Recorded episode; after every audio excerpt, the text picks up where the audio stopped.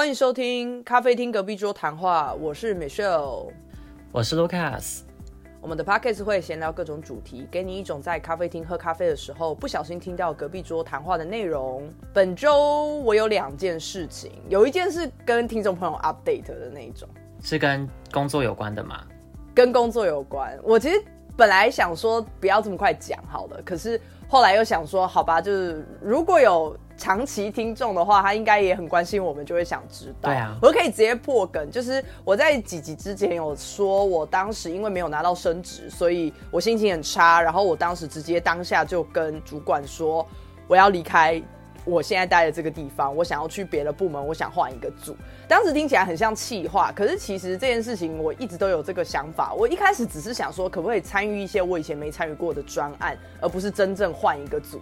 可是毕竟是呃没有办法拿到升职的状况之后。我就有一种好老娘不干了，我就你知道换一个环境，自暴自弃了。没错没错，是出于一点情绪化去推动我这个决定更加快速的去成真。这样，那现在要跟听众 update 就是，我已经确定我可以换到别的组去了。就是以整个大部门来讲，我还是留在我们这个大部门。可是我已经可以换我整个怎么讲？就是我的主管那一条，我的组织图上面全换。OK。可是，在最最最最顶巅是部门的经理还是同一个。我之所以还在犹豫，没有要那么快讲，是因为我还没有完全敲定我哪一天可以过去。因为我已经有排一些假期在六月，然后我现在在的这个组，我的另外一个同事，也就是每个礼拜三都不用上班的那一个，他也六月有安排一些假期。如果我六月就要过去的话，那一定会出现这边现在这个组会大开天窗。嗯，所以也就是说，我如果再怎么快，我可能要等到我七月才有办法去新的组那边上班。但是我觉得没有关系啦，至少已经是一个好消息了。对，因为你很厉害耶。我刚刚本来其实还想问你说什么时候要转过去，然后你就已经。先说大概最快要七月了。对啊，对啊，可嗯，为什么会很厉害？故事很完整，我都不用提问，很厉害。当时我在聊的时候，那边也希望我可以赶快过去。其实我一开始心里面的预设本来就是差不多七月多去的，因为我觉得前前后后他们还要找新的人来补我的位置，然后我还要交接。其实再怎么快都不会有真正他们所想的三十天那么快。可是实际上，我想去的那边的主管是希望我。尽快去，因为他们那边是现在完全空一个位置，没有人的，所以他会觉得说，那既然我有意愿，那我就马上去就好啦。就站在那边主管的角度是这样，可是我就觉得说，好了，我还是有点良心，我还是想要看我现在就是工作的这些同事们，我不想让他们就是炸开来，当然，所以我就好好的等他们找到新的人以后交接，然后让那个人过去。嗯，那通知你的是原本的主管还是新的主管？其实算是两边同时哎，因为我有点。害怕中间又发生什么事情，所以我其实，在上一个月，我是密集的每个礼拜都跟这两个主管约，然后确保我在这边得到消息，另外一个主管也知道。然后我跟另外一个主管谈的话，我也会跟这边讲这样子，因为我不希望有双方就是中间那边做一些很奇怪的操作，然后导致最后踢皮球说啊没有办法成功什么的，因为我已经被气到了。对。所以，我就会觉得说，你们就互相牵制吧，我双管齐下这样子。理解，恭喜你。这是我的第一件事，跟听众朋友 update 一下。好，因为我的第一件琐事跟你的也有很大的关系，就跟工作有关哦。就是我要离职了。哇，哎，我们两个人真的在同时哎，同一个时间。对，因为之前也有提到说。我有面试，参与了一个面试，一个朋友介绍我去他们公司参与面试嘛。这个我应该有在 podcast 讲过吧，对不对？我其实也不是很确定，反正就是你有参与面试。对，然后因为刚好那一间公司是母公司是德商，然后老板是德国人，所以开了一个需要跟这个老板跟同事间。沟通桥梁的角色，那这是我擅长的事情嘛？因为我第一份工作做客服，我就是要去知道客人跟供应商间之间他们的需求是什么，达到一个平衡。那后来我也做了专案，那反正呢，总之呢，我现在就要去做这件事情，所以我就跟我的主管，现在的主管讲说，我要提离职了。哇！所以你那边已经确定了，我确定了，我也确定说我哪一天会 on board，连日子日子都确定。对哦，那那你当然可以提，哎，这样很爽哎。对啊，因为就是先确定说哪一天日子之后，他们才开合约电子 offer 给我，然后上面写 package，写超级详细，我第一次看到是写这么强详细的公司哎。所以你接下来这份工作是要去办公室的吗？还是你是跟着老板跑，还是是什么样子的形态？我的话会跟大部分的同事一样，都会在办公室里。可是这间公司它有一个很棒的福利，就是一个月可以申请四天在家上班。啊，这样这样很好的福利哦。因为在我们我现在这间就是那个电脑要买软体的那一个是完全不可能的呀。哦，我想说还要特别申请，我以为是就是固定某一天可以不用去这种。固定每一天某一天的话，其实蛮麻烦的吧？假设我今天就是不想要固定礼拜二，我觉得固定反而会蛮没有弹性的耶。哦，是吗？对啊因为因为我这边就只是固定，但我是固定去办公室的天数啦，我我不是反过对，因为我想说，如果可以连续四天都居家上班，那也蛮爽的啊，就不用固定可能每个礼拜一。我现在这间公司的主管，我跟他讲说我要离职了，很突然，他的第一反应是错愕，他跟我讲说一定要离职吗？啊，不然嘞？因为他现在也很苦恼。我说对，然后给他一个擦低的表情符号，真的我没办法错过这个机会。对啊，因为坦白讲，我觉得你沿路走来，虽然说求职也不是真的到非常非常的很顺利啦，但是就是跟每个人的状况都是一样。但我我觉得我很佩服你的事情是，你每次找到的职缺都真的可以跟你自己的德文专业差到一点边。对，台湾跟德国距离就是那么远，就是在台湾，你与其找一份有跟有用到德文的，你还就是还不如找一份，比方说有用到日文或韩文的，一定会更容易找。对，所以我那个时候很我很惊讶，你每一份都有办法找到一份呃跟德文有一点相关，不管说你之后加入真正使用到的比例有多少，但我的意思是说还是有在使用。对，我要感谢贵人啦。那同时我就可以公布我本来那一间就是说很烂的，也不能说很烂啦。先不要讲啦，等你真的都走掉再说啦。你现在讲，但其实主要是想讲的意思是说，我现在这个职位，就是我现在在我现在这间没有软体的那间公司，我是没办法做跟德文相关的工作，所以这也是为什么我觉得我被放错位置了。哦，那很合理，就是走的很合理。对，当然啦，我可以进去里面学，可是明明有一些专案是跟德国有很大的关系的，但是呢，这些专案并不是在我身上。嗯，那我现在的日常生活就是用中文在跟客户沟通。对，那这也很有趣，就是我的部门处长他其实之前提过好几次，说希望我可以转去其他的专案。然后那一天礼拜五的时候吧，礼拜五的时候，我听我一个同事讲说。卢卡斯，我有个坏消息要跟你讲，就是你可能会被跳被调去支援另外一个专案了，因为某某同事他被客人 complain，所以需要你去支援。我听完他讲，我就跟他讲说，嗯，我觉得也不会。因为我要离职了，然后他听完我这样讲之后，他第一个反应也是吓到，说：“啊，你要离职了，这么快？你要走了是不是？你找到了？”他就这样很惊讶。同时间，他可能也在想说：“完蛋了，因为我的案子要起飞了。”接下来要正要忙碌的时候，我就要溜掉了。应该要说他就是要承接比较多的案子啊，因为什么时间点离职，就是其他的同事都一定会受到影响啊。对公司没有办法补人补这么快。其实我这边的状况也也有点像，因为我这边我下礼拜一要正式的跟我的同组同事们说，我之后要走。嗯，那我已经私底下偷偷的跟一些比较久一起工作的工程师说过了，然后工程师他们的意思是说。就是他们接下来要重新教一个新来的人，啊然后还要一直很担心他会不会做错，因为其实我这一批工程师都是比我还要晚进来的，所以他们进来的时候，他们完全不用教我，因为我是知道怎么做，他们是晚晚进来的人。嗯嗯嗯，可是现在变成直接要相反过来，变成他们要去教新来的人要怎么做，然后有些时候可能还要时时的担心他会不会做错。对那这件事情是他们目前为止从来没有经历过的，因为我比他们都还要早进公司，这样。对对，就时间上的确真的有差。其实我之前这个产品出货量就是都很少，所以当时我处理客诉我就觉得很烦了。但接下来不是，接下来是每个月要出大概五万左右，所以从一一千变成五万。那我就听我同事讲说，在这种阶段中，六日的时候，客人都会一直打电话给你，整个大爆量。对，大爆量，所以他们就是最麻烦的时候。好，那我们就期待我们两个人去新的岗位上面，再跟大家分享我们的心情了。就进入第二件事情。好，我第二件遇到的是，我觉得有些人真的是很白目哎，我真的讲，只能讲白目。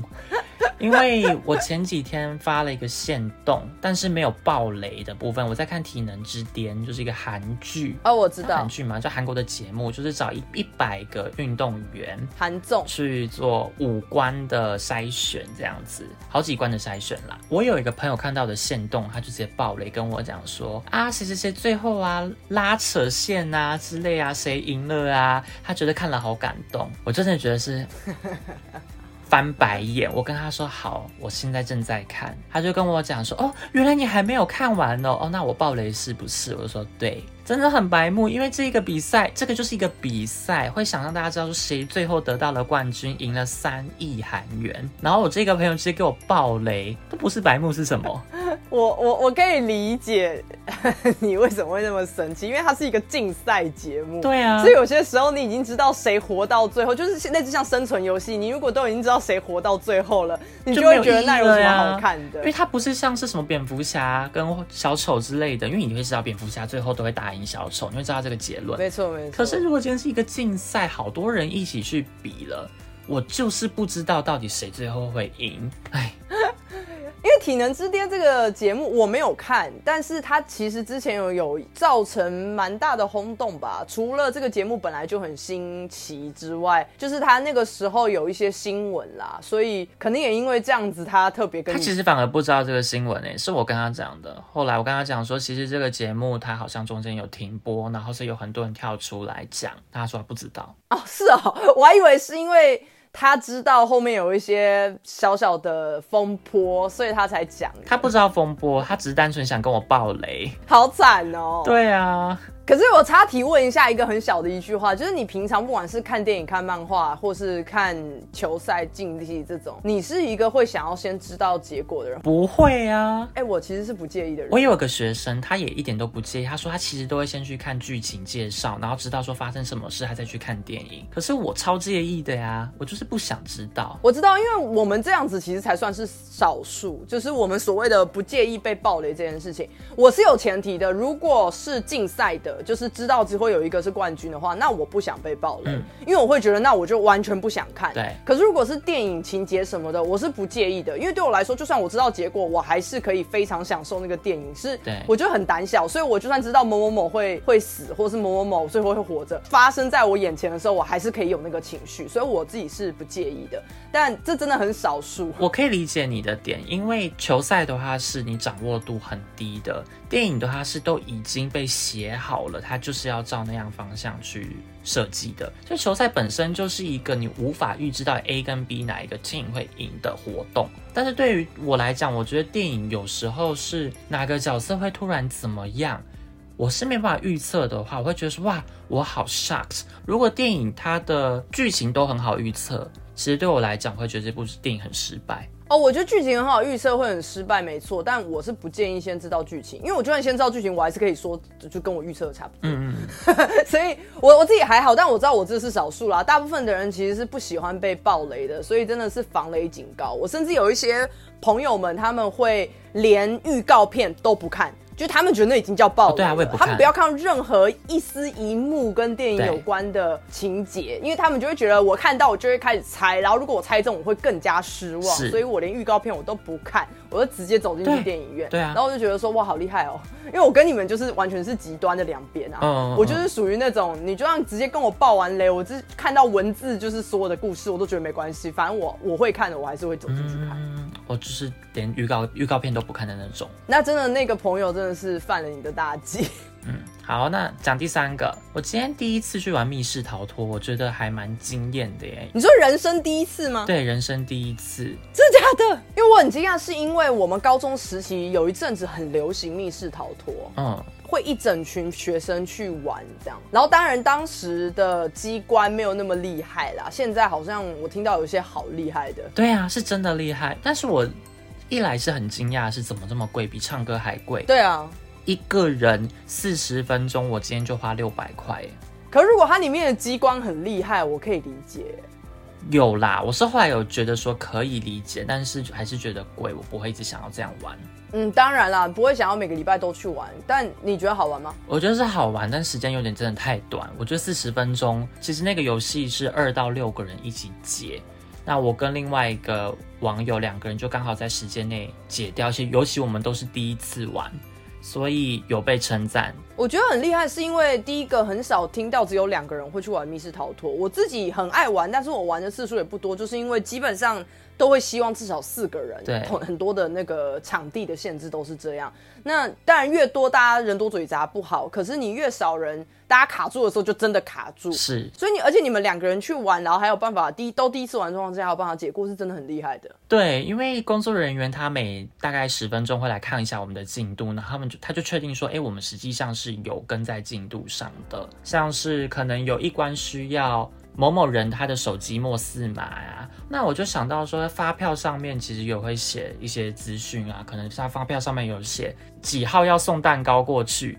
那有蛋糕，那就会知道他生日哪一天啊，几根蜡烛，这周都可以判断啦，可以回推啊。真的很惊艳到的是，竟然可以像是透过书，把书放到书架上，然后就可以把一个门启动。哦、而且不是只有一两本书诶，它是要把所有的书都依照某个照片摆摆上去，可能的四五本，嗯这样摆上去的时候才启动那一扇门，或者是说地上有 A B C D，就是可能一串符号，吧什么 F G Z F G Z Y 之类的，那我就跟那个 partner 讲说，我觉得这应该会是对应到数字保险箱的数字，那我们可以看看周遭有没有什么地方是有对应到的。我觉得是偶尔去玩一次会觉得很开心。如果又是一群朋友的话，就是出来还可以一直在讨论里面的剧情。对，但我觉得两个人玩很刚好诶，一群好像也太多了。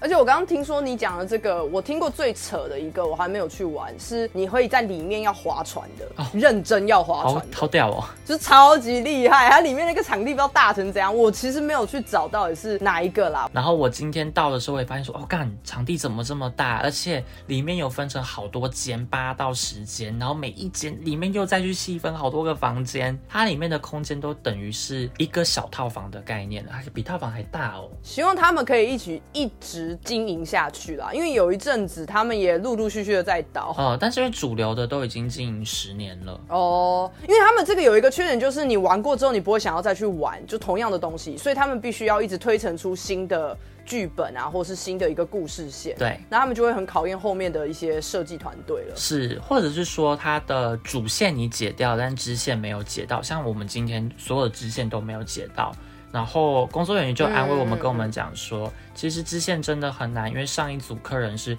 六个人一起玩，然后都是很有经验的玩家，然后也是一个支线都没有解。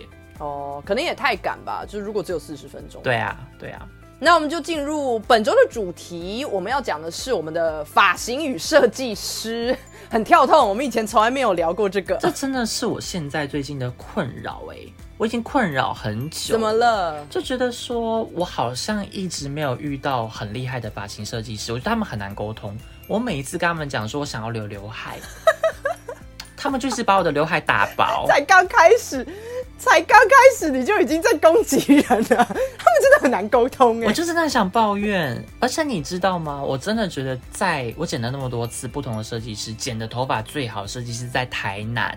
那时候我出差的时候，我到台南剪。嗯可是现在我不可能到台南去给人家剪头发。你知道这其实本来是我第一个要问你的问题，可是你完全就是讲出来的，可能大部分的人心声就是设计师这件事情有多难找，因为我也经历过一大个时期的没有设计师，然后每次都找不同人剪，但每次都不满意的状态。对，总是会这样子，要不然就可能有一些人他给你第一次满意，但后来就都又不好看了。我真的不知道为什么耶。所以你的困扰是因为你现在想换发型吗？还是你纯粹是同一个发型，但是一直都剪得不满意？其实我有换过，但是这个故事哦比较复杂一些些。我以前的设计师，我给他剪了很久，可能可能给他剪了五六年吧。他就是固定给我剪同一种发型。那那时候我就跟他讲说，我想要留长，他就跟我说不行。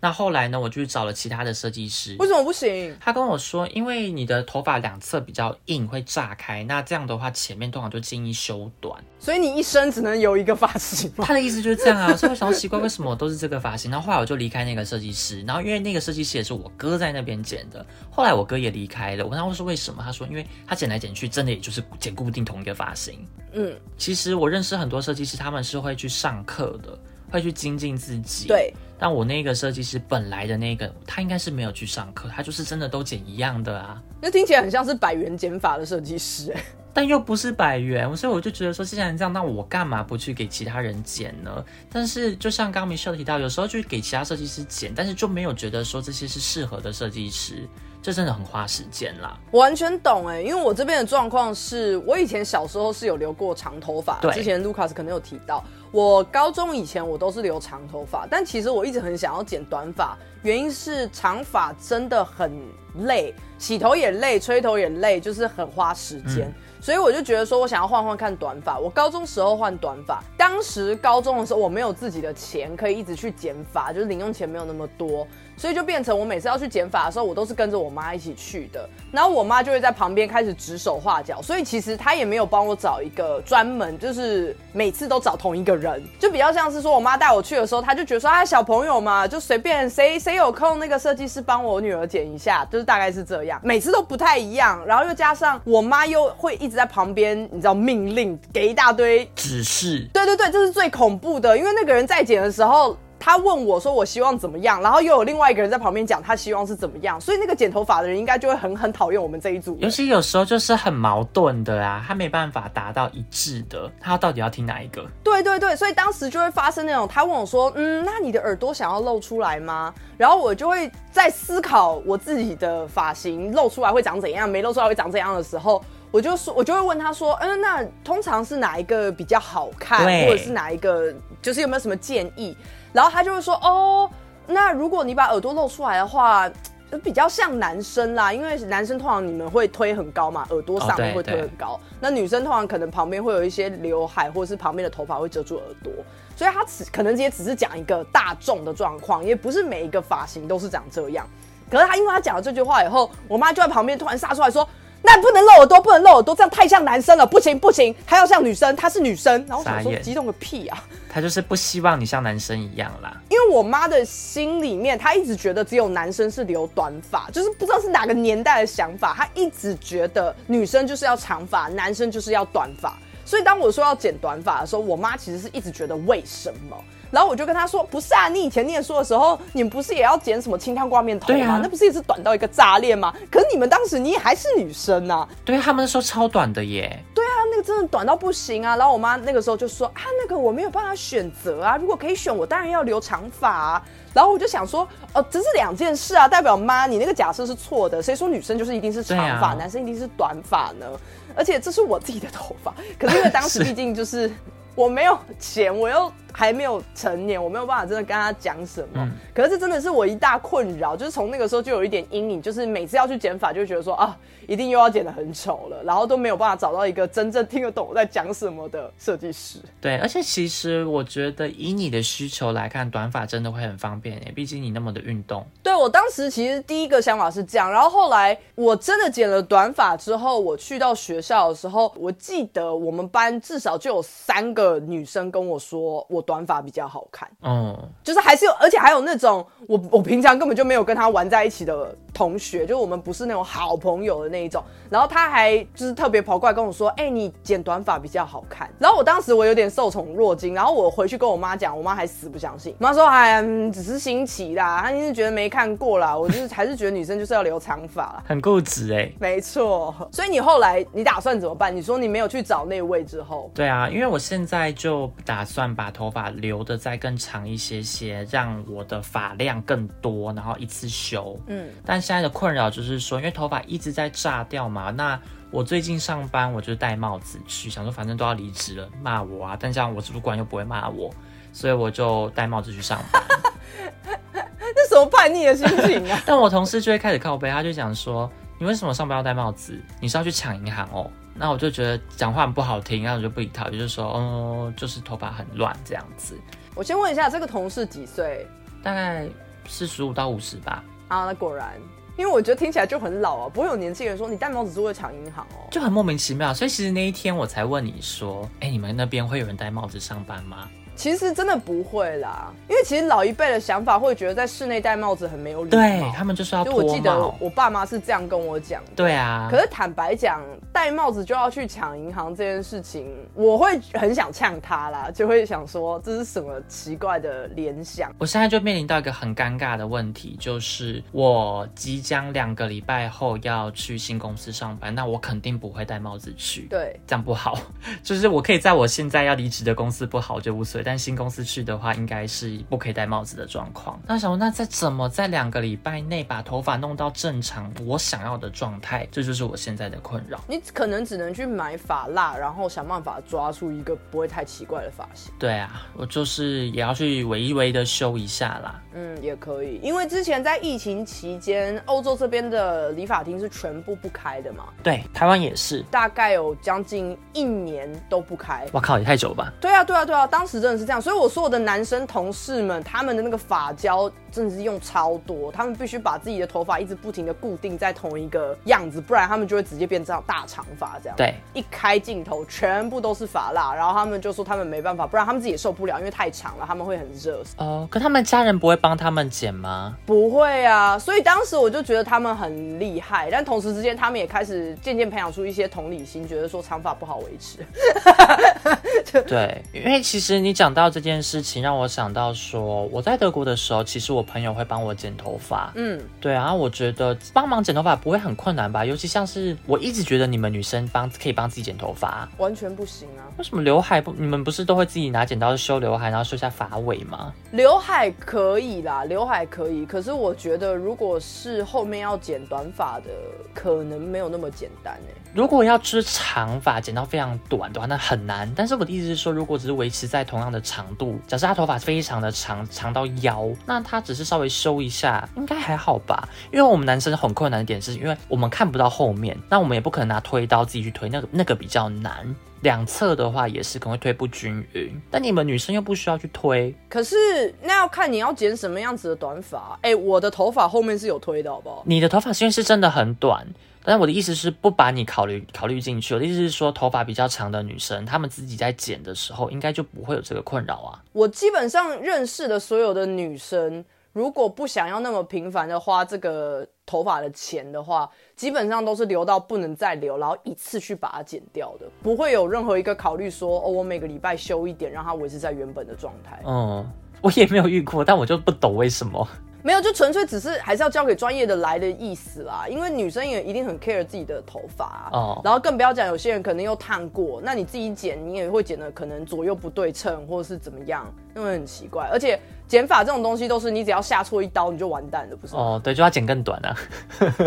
对啊，就剪更短啊，或者是你的整个型要变不一样，或是你要，你除非你自己真的很厉害才行啊。而且你说男生会看不到后面，女生自己剪自己头发也看不太到啊。而且你左右前后你只能看镜子的话，其实也没有办法看得那么清楚啊。而且有些女生好像还蛮 care 长度的，因为我常看到一些影片，是他们想去做改造，然后设计师讲说，我需要把你的头发剪短，然后女生就说不要，设计师说，可是我大概需要帮你剪到就肩膀的长度，然后女生就很抗拒。我这个我完全懂。我之前在找设计师过程中，我找的很辛苦。我就是有碰到一类的设计师，他会想要把我剪成他要的样子。对啊，包括长度，我明明已经沟通过了，但是他还是会觉得啊，你说那个长度这样不好看，我帮你这边长一点，那边短一点。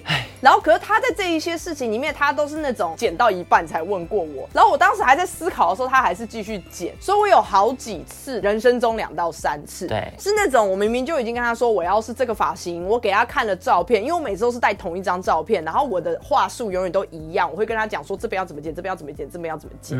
可是有几次呢，就会被剪完以后，一剪完就跟我说哇，好可爱哟，然后想说完蛋了，因为我不是要剪可爱的人，你知道吗？我只要听到好可爱，我就觉得死定了，死定了。因为我近视很深，所以我在剪发的时候我会拿掉眼镜，然后我要戴上之前，我只要听到好可爱，我超想死。我跟你说，这就是是我一开始讲说，我真的不知道设计师为什么都不依照我们跟他讲的，我们跟他沟通的来剪啊。对啊，我真的不懂啊。我真的好累，你知道，因为我是短发。那各位现在听众，因为你们没有图片，我就跟你们解释，有一种短发呢，就叫做樱桃小丸子头。我相信你们应该心里面有画面了吧？就是我当然没有要剪成樱桃小丸子的样子，我都几岁的人了，我留那个发型像话吗？就是我要我上班我就不是这样子的形而且象啊。我想问一个问题：如果你今天剪成樱桃小丸子的话，那你干嘛还需要去设计？我的意思是说，这件事情有需要特别去设计吗？没有啊，就是我没有要质疑他的专业，但我的意思是说，我就不是要走这样子的发型。对，那我是想要剪那种利落短发的，因为我的头发其实很贴，所以你如果要剪成樱桃小丸子，就变成说会变很蓬嘛。对那你就是已经不是我要的一个方向啦。所以我真的遇到过好几次，真的是两三次，我都还没戴上我的呃眼镜的时候，我就听他说：“哇，好可爱呀！”我想要死定了，完蛋！完了救不回来了。我是一直被想要想要留韩系的发型，就像宋仲基那样，就《太阳的后裔》里面的宋仲基。哎、那蛮好看的啊，很很利落。是啊，我觉得他的刘海非常的好看。然后你有看那个吗？呃，在瑞士拍的，有一个男生很高，然后有一个女生很瘦。这样讲有提示吗？迫降，爱的迫降，想到了。你有看《爱的迫降》那个男主角吗？没有，他是谁？你要讲出男星的名字，因为我是不看韩剧的人。韩国男星真的很少，我就是有名的韩，他那个男生非常的，那个男生非常非常有名，玄彬。好，我知道了。对，我觉得他在《爱的迫降》里面的发型也很好看。那你就拿玄彬的，呃，虽然这样有点尴尬，但是拿他的照片啊。然后设计师可能讲说啊，你就跟他长得不一样，没有设计师是会说什么，你知道吗？他是他设计师会讲说，你现在头发长度就是不够。所以你只要先留长去就可以吗？嗯，我不确定留长跟留厚，所以我才想说，那是不是要先把头发的长度留到眉毛过眉毛，然后再一次去修？其实还要看你想不想留刘海吧，因为如果那个发型是要有刘海的，可能是蛮大的一个改变。对，但就是要修很多次。然后因为我现在头发上面就是一直被打薄啊，就很烦呐、那你真的要经过蛮长时间的震动期的。对对，大概就是这样。女生也会有发生一个很尴尬的状况，是如果你要换发型，就算是你短发要换发型，你也要留稍微长一点。对，可是最讨厌的一个长度，真的就是在接近脖子跟肩膀这个长度，因为是你每天早上起床的时候，你的发尾一定会乱翘。翘。对，没错，这是非常非常麻烦的。我有看过一些男生，他们讲说他们想要留长发，然后就是你说的到肩膀那边的时候，会有一个很麻烦的过渡期。他们好像就会戴帽子，然后或者把头发绑起来，绑一颗小球。对对对对对，可是那个过渡期就会让大家很毛躁啦，因为你洗头发的时候也很容易毛躁，然后再加上它乱翘，你很难去约束它，所以你再怎么样，每天的发型都不好看。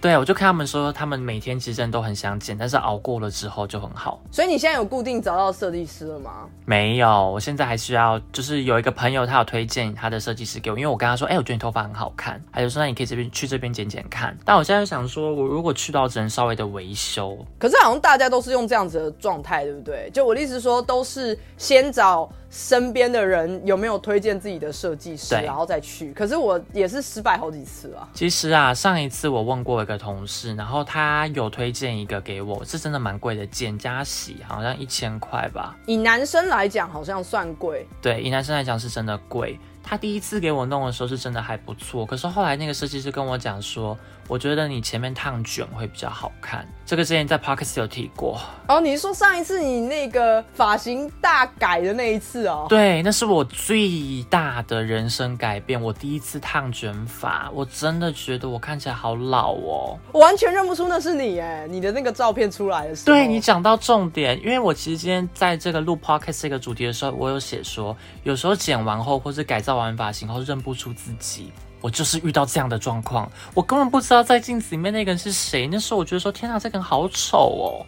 连自己都不喜欢，这真的很辛苦哎。因为对剪完一个发型之后，你就要再留个至少两个礼拜，它才有机会再改变。是，但是不知道为什么有一些朋友他们说，其实看我那样子反而是好看，他们觉得说有很有精神，因为我只要有刘海，然后加上我眼睛很小，他们都说他们认为我随时都想睡觉。没有到觉得好看或不好看，我只是就觉得很特别，因为你认识你到现在，你没有留过那样子的发型。对，然后后来我问我的计程车司机，他跟我讲说，他觉得其实这是很好看的，他说是有设计的发型。问你的计程车司机，你有你的计程车司机？就是我之前认识的计程车司机啦，不是专属的啦。哦哦哦哦哦，吓我一跳！我想说大老板是不是？我问了我的司机，没有，我那么讨厌搭计程车。在台南的时候认识的那个计程车司机，然后他就是介绍给我他的发型师，所以我才说。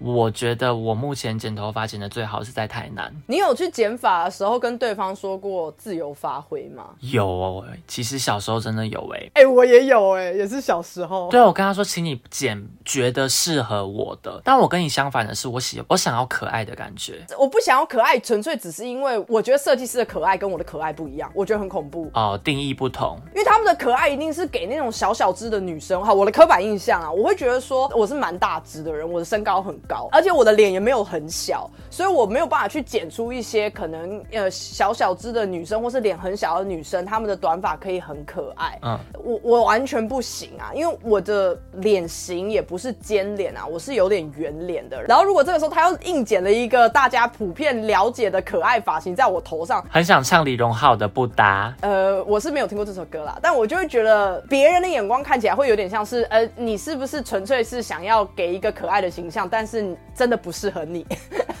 所以我我很害怕哦。但是其实有时候就是你自己觉得不好看，但别人觉得好看，这真的很尴尬。可是我经历过那两三次的小丸子头以后，我真的觉得不好看。嗯，对，就是剪别的样子啦。所以你那个时候跟他说自由发挥，那发挥的怎么样？肯定是我不喜欢啊。我还以为有一个好结果哎，没有。但是小时候会流行在鬓角那边刻一个闪电，你有遇过这种吗？哦，好中二哦。对，国中。对，但大概就是国中，我就是说，那请在鬓角这边帮我刻一个闪电出来吧，或是刻一个线条，刻个井字号。可是我发现你们刻那一个东西，可能两天就不见了啊。对啊，因为头发长很快啊。对啊，啊啊要干嘛刻？不知道，就设计啊。哦。哎，你有因为可能某一个明星或是名人，他的头发很好看，然后你想办法去跟他去到同一间找同一个设计师吗？没有。哎，其实我有想过这件事，哎，因为我之前无数次的被剪坏的时候，我就气到想说，还是我去搜寻，就是演艺圈的人都是去哪些发廊？那很贵，那都三千块吧？对，可是如果我已经经历了大概六次的剪坏，其实也差不多三千块，你懂我意思吗？是啦，但是。我觉得不一定代表说他们剪得好，那这些设计师就可以把我头发剪得好。有机会，但是我觉得都还是要沟通。当然，当然，因为我那个时候的想法纯粹想说，因为我有一段时间是找不太到适合自己的发型的，就是因为每次剪每次都不好看。然后我其实当时是很相信设计师的，我就是有一种你一定有你的品味，然后你的品味一定比我的美的品味一定比我还要好。那我只要告诉你我的需求，我的需求很简单，就是我不要可爱，然后我不要看起来完全像男生头。就我我自以为这样子的条件没有那么难剪，可是每次剪出来的发型都很像是等一下要去拍证件照啊，就是就就是很震惊到一个嗯没有设计感的一个程度。然后因为我当时心里面就觉得说哈。就怎么会这样？因为我以为发型师他们应该会想要听到自由发挥，我以为我以为可能真的不是，他们可能会觉得你这样子反而是意见最多的，就有点像是问你晚餐要吃什么，你说随便哦，然后最后都会觉得说不喜欢。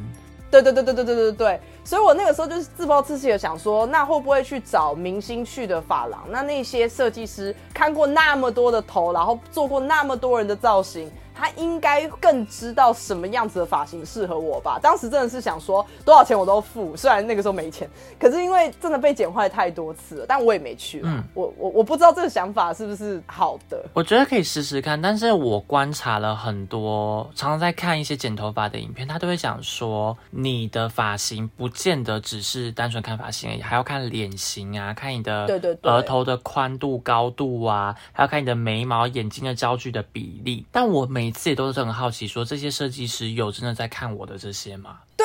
对，这真的是我的疑问，尤其是我妈那个时候带我去的，随便找的那些，我都不觉得他们有在看啊。对啊，所以我在想说，有没有可能我们就是真的要去找一些比较时尚的店，比较专业、有在上课、在进修的那种？哎，可是我必须要说，我其实现在在台湾，我是有固定的设计师的。我后面终于有找到一个，嗯，我之前跟他沟通的都还不错，他也算是被朋友介绍。然后，因为我之前在日本的时候，我已经有固定的发型。然后这次托我一个朋友，就是谢谢我一个朋友啦，因为他知道我长期受发型所苦。然后我每次剪完以后，我朋友看到我朋友都皱眉，想说怎么会长这样，你知道吗？然后我朋友们他们是开玩笑说，我不想要跟这么奇怪的人一起出门，就是他们就觉得我的发型跟我就是一点都不搭，很像是没有在注重打扮的人。然后他们是非常注重打扮的女生，他们不是真的排挤我啦，就是大家不要误会，他们只是在开玩笑说。怎么会变成这样？嗯，所以我有一个朋友，就是有帮我找了两三张，他觉得会适合我的发型。然后我当时就拿那两三张去找，呃，就是朋友推荐的设计师。然后我就直接拿那三张照片，然后我问他说：“你觉得我剪哪一个比较好看？”然后我那个设计师他是真的有开始跟我沟通的，就他开始说：“那你最喜欢哪一张？”我说：“好，其实我最喜欢的是这张，可是。”我觉得这张可能就是头发很短，然后我不确定我可不可以剪，然后他就会开始讲你刚刚讲的那些细节，他就说好，可是因为这个 model 他的头型这边是长怎么样，那我的头型是长怎么样，所以他如果要剪出这个发型，他变成后面要用什么样子，比方说要把它推高，可是如果是推高的话是有一个极限的，不然最上面的头发是最短，也就是说它可能会飞起来，就没有办法很贴。哦，对。然后就是他开始讲这些细节，然后我就觉得说干超好。这才是一个专业的设计师会先跟我讲的。他会跟你讲说哪部分可以做得到，那如果做不到的话，可以用怎样的方式去弥补？对，可是这样不一定可以达到一样的效果。那我要试试看嘛，就是他可能会这样讲。所以我后来我就跟这个。这个设计师就是算是长期合作吧，就是我只要每次回台湾，我就一定会第一个见的人一定是他，你知道吗？我几乎是到台湾的第一天的隔天，我我直接就去找他，没错。然后我在离开台湾的最后一天，也是那种我晚上的飞机，我早上就会去找他剪头发，就是要把头发搞定，这样就是真的是找了好久。可是我好怕他退休，因为他也是。呃，做这一行做非常久，我就觉得他退休我就完蛋了，又要陷入那个找不到。应该不会这么快啦，还需要一点时间啦。他是真的是呃，想退休随时可以退休的那一种。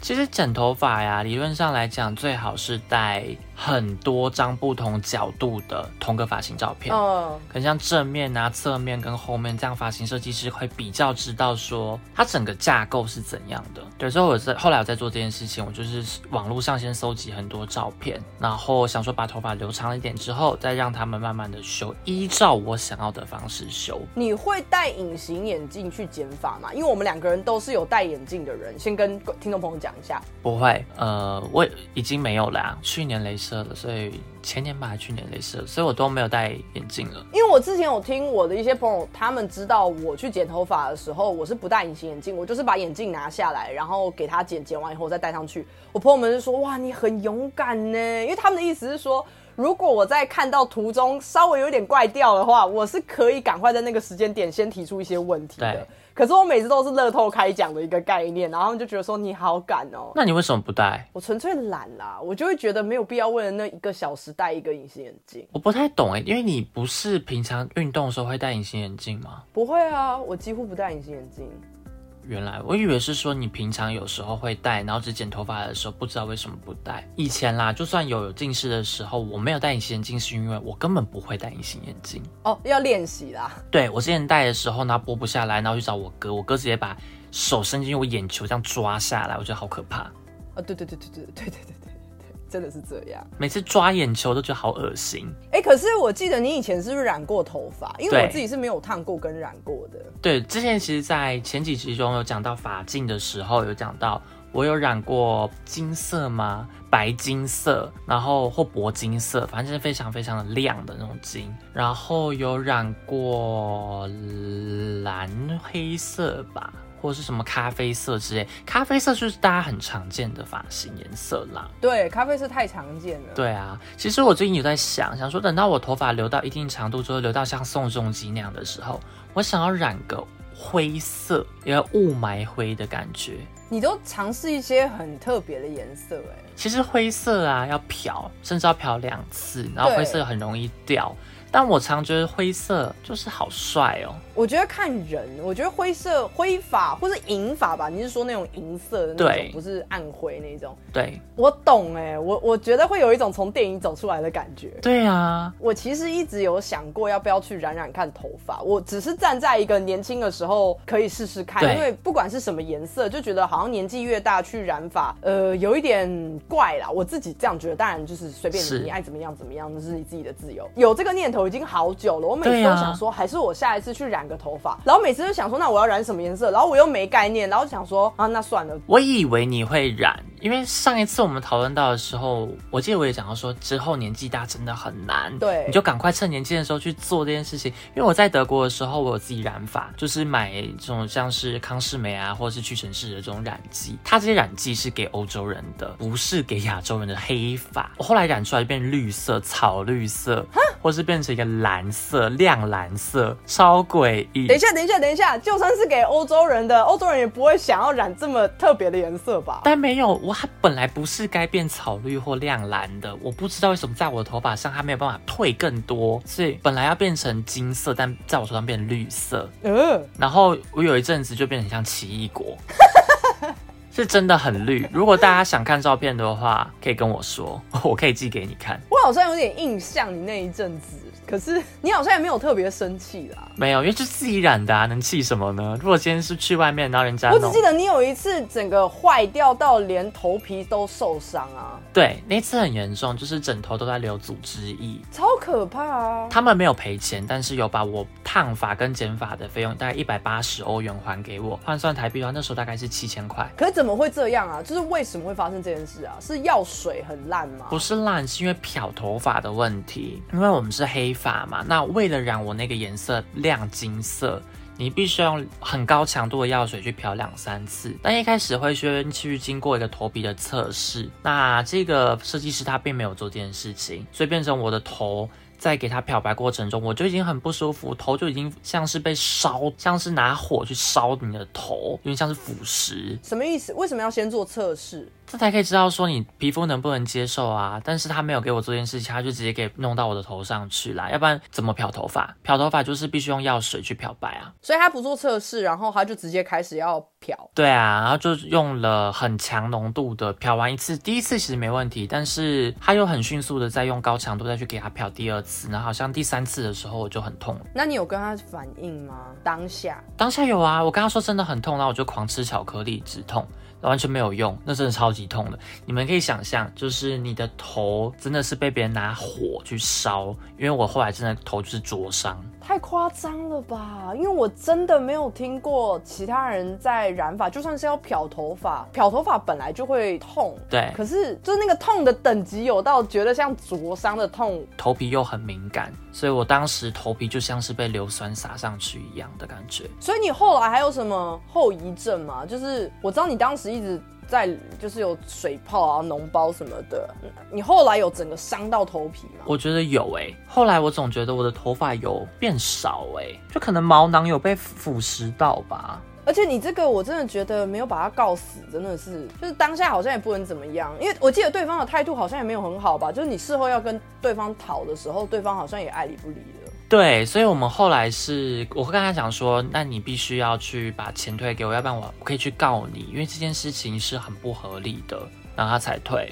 好扯哦，对啊就，只是这样退而已。哎、先先跟听众朋友说，这件事情不是发生在台湾，所以不要就是来问说是哪一间太恶劣了吧什么的，就是不是发生在台湾的对事，情。不在台湾，在德国。可是你从那次之后，你还是勇敢染发。呃，也没有啊，我那次之后是我最后一次染发吧，我想，但是就觉得有点顾虑啦，先把头发发型先弄出来再说吧。因为我其实前几天跟同事们在一个场合聊天的时候，刚好有两个女同事，她们就聊到发型的问题，就在讲说想要染头发。那两个女生原本的发色好像都是偏黑的，可是就是没有像亚那个东亚人这么黑啦。她们两个人以前都有染过浅咖啡或深咖啡这样子。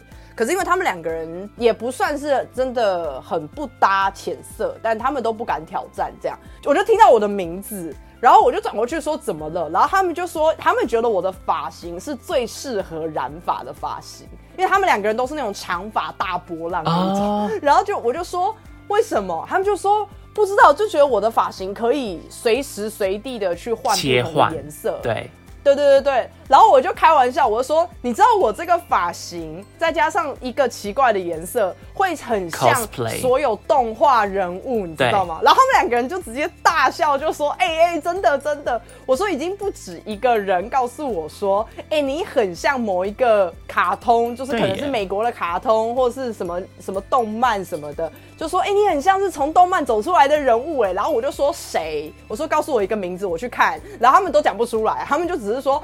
我不知道，我不知道，反正就我看过，没有人跟你讲过吗？我就说，因为大家都这样讲，可是没有人可以讲出一个名字。但我觉得你如果染粉红色的话，就会像春野樱。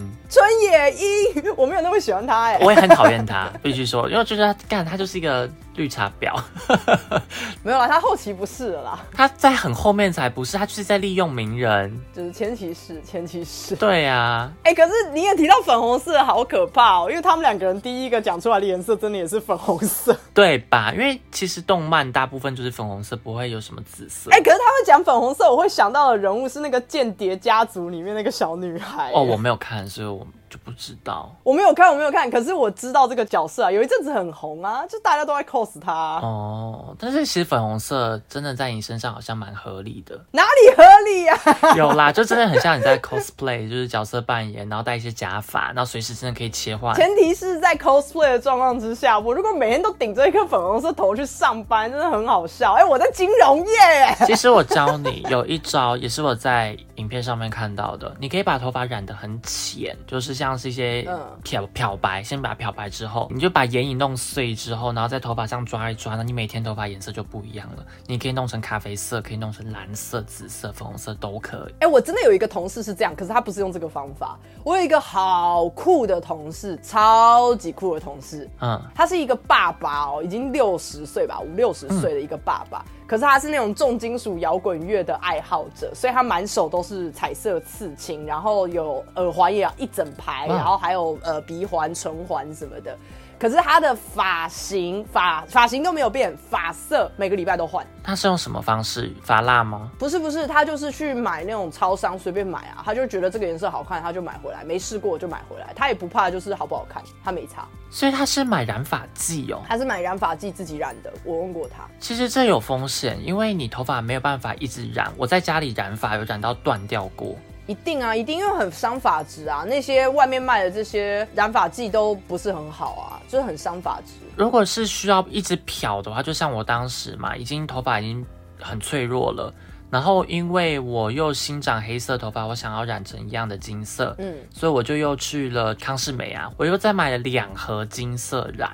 那一盒上去之后还可以，后来我再用第二盒金色染上去的时候，头发全部断光光。一洗澡的时候一摸，真的是断掉碎掉、欸，哎，看过类似的状况，或者是会开始大褪色或什么之类的，就是跟你前面讲的一样，不是你原本要的那个颜色。褪色还算好，头发断掉的时候真的是很可怕。那时候我瞬间我后脑勺变空的。超恐怖，对啊，好像恐怖片。对，所以我就请我同朋友来帮我救援，赶快帮我修修剪剪。他拿剪刀，小剪刀帮我剪了两三个小时，应该有。对我那个同事，他就他每一个礼拜都换颜色这样，然后后来大家在家工作之后，他也是会开镜头，所以大家都会变成很期待，因为他每次开镜头颜色的发色都不一样。啊然后我们大家的第一个话题永远都是说，哈你。我比较喜欢你上一个颜色，然后他自己有些时候也会说，对，其实我觉得上一个比较好。他说，可是这个我没有试过，所以我试试看。嗯我可以跟大家讲，他这个礼拜的颜色是红色。OK 因为我昨天，哦，我昨天有看到他，真的很特别可是我其实最喜欢的颜色是亮蓝色，我也有跟他讲，我说，哎、我最喜欢是亮蓝色。他跟我说，我的也是最喜欢亮蓝色，可是亮蓝色好难维持，然 后什么什么。对啊，我们就在聊这个。它饱和度很高啦，就是比较亮啦，很难啦。我想要灰绿色，我都其实比较想要深深的。他是一个非常棒的同事，因为要想他其实是可以当我爸爸的年纪。哦，对，所以我一开始其实有点不太敢跟他聊天，因为我觉得他的外表看起来太吓人。可是这样他人非常好，然后又很风趣，这样子。然后我我我我那天也有跟他讲，我就说，因为他的那个发色一天到晚都在换，然后满身刺青，又有耳环、唇环什么。我说我我其实一开始不敢跟你讲话。然后呢，所有的同事在场全部都跟我说，不对，在欧洲这些人是最友善的人，因为他们完全没有任何的心机，他们只是很热爱他们那些那个事物，所以你反而应该去跟他们讲话。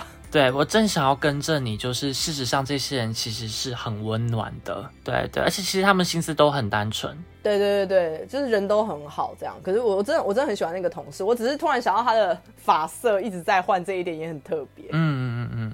好，那我们今天就聊到这边，就莫名其妙在聊我们自己的发型，跟就是骂一下设计师啦。就是希望我们之后都可以找到适合自己的设计师。然后，如果我哪天尝试了第一次染发，我会跟大家分享我的颜色是什么。你要怎么跟大家分享？Podcast 分享哦。就爬开始分享啊，我觉得应该没有那么容易哎，因为我自己本身的发色其实就不是纯黑，就是很淡的咖啡色了，这也是我一个没有那么想染发的理由啦。当你今天染别的颜色的话，就有特别了呀。对对对，所以就就等我吧。如果我有一天真的找到一个很棒的发色，然后我想要试试看的话，赶快，我很期待，拜托你赶快去做这件事。但这件事情我必须在台湾，因为在国外染发太贵了，而且我又不信任，加上你刚刚讲的那个故事，所以可能就是我在台湾的 时候，我可能跟我的设计师沟通一下这样子。那就下礼拜见喽，拜拜，拜拜。